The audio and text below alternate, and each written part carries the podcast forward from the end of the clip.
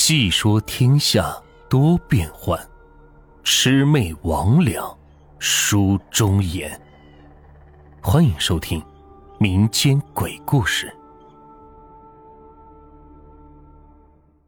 今天的故事名字叫《尸骨乌关》。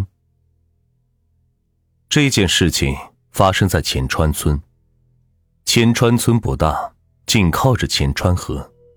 村子的名字也是由此而来。小山村依着条大河，靠水吃水，多年来是风调雨顺，村里人倒是有些存粮，生活也是安逸富足。不过，今年雨水是猛了些，豆大的雨点子噼里啪啦的往地上砸，像是开了闸的水龙头，涨了不少的大水，漫了不少的农田。好在当年建村的老村长英明，选了个高地，截断了淹村的危险。村里人也都有居安思危的意识，备着余粮，在这水患面前，倒也不至于乱了阵脚。老年人守在家里，盼着雨天放晴；胆子大的年轻人却紧抓着这个千载难逢的好机会，穿了蓑衣，结伴是跑到河岸，撒了渔网。嘿，还别说，奔腾而下的水里夹着不少大货，被泥水冲砸得晕头转向的大白鲢、鲫鱼，一条一条的往渔网里边钻。鱼越抓越大，渐渐半人高的大鱼都惹不出人群的惊奇声。在那段时间里，伴随着淅沥不停的雨水的，还有家家户户飘散的鱼香。本来这一切都是稀松平常，倒也没什么惊奇。直到某个夜里，雨水戛然而止，河水放缓，漫水的农田也是露出了本来的面目。第二天，天一放亮，就有村民去看庄稼，可这一去，可傻了眼，岸边竟然整整齐齐的摆了四具乌黑的棺材。空气中弥漫着一股奇香，这可着实把他们吓了一跳。四口棺材乌黑透亮，隐隐闪着金泽，小半截是陷在土里。村里人左看右看，也没看出个门道，就赶紧嘱咐了手脚麻利的小伙去叫村长过来。老村长还没有赶来的间隙里，几个村里好挑事的小伙。心里是蠢蠢欲动，手心痒痒的，想推开棺木看个究竟。其中一个坡落户刘刚是唾了唾唾沫，走上前去，想在众人面前是出出风头，卯足了吃奶的劲儿想推开，没成想这棺盖如焊死一般纹丝不动，棺盖如有千斤重量。他憋的是满脸通红，头上青筋暴起。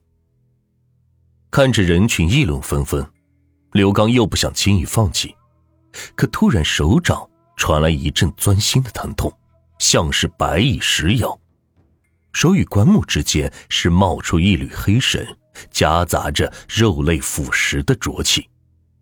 他心里暗叫不好，立刻反应过来，想要收回手。可手却像是粘住了一般，细长的虫子像是沿着手心里往里钻。他越来越惊恐，疼痛已经是蔓延到了小臂，他实在是忍不住，大声叫嚷起来，泪水混着汗水齐冒。此时，其他村民反应过来，连忙跑上去想把他拽开，可谁知除了让他叫嚷的声音更大外，毫无作用。他已经明显感觉到了异常，手臂皮肤里都能看出细长的黑虫正晃动着身形。锯开，赶快锯开！老村长挤进人群，跟从他一旁的刘长听了指令，二话没说，奔上前去就扬了手上的砍刀，从胳膊肘那齐根剁下。刘刚胳膊顿时是血流如注。他惊恐的是瘫坐在地上，双腿不断蹬着泥土，想要远离这口棺材。那被剁掉的双手正紧紧的粘在棺材上，竟从断面伸出数十条黑色细虫，从手里钻出，又沿着手上皮肤爬回棺木。它们吸吮着血肉，身形渐渐变大，如水蛭一般。更可怖的是，带黑色虫体将断手完全覆盖，竟将骨肉吃了个干净。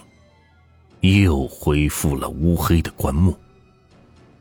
若不是一旁刘刚流着血的断臂，众人甚至不敢相信，竟被棺木吃掉了一双手。众人这才反应过来棺材的邪门，赶紧是后退，不敢再凑上前去。老村长盯着棺木半晌，缓缓吐出了这么个故事：尖川河的主干。是大户川。八十年前，大户川村还未荒落，靠着大户川和良田，村民生活虽然平淡，但也吃穿不愁。这大户川村以平地居多，单单靠着一座山，村民种地是种习惯了，也没人打山的主意。而偏偏李家二儿子眼光独到。看中了山上一棵一人都抱不过来的老树，他胆大心细，掏空了家底，要从村里买了这座后山。只要钱给足了，这后山任意折腾。村民白白分了钱，高兴的不得了，都在嘲笑这老李家二儿子是个傻蛋。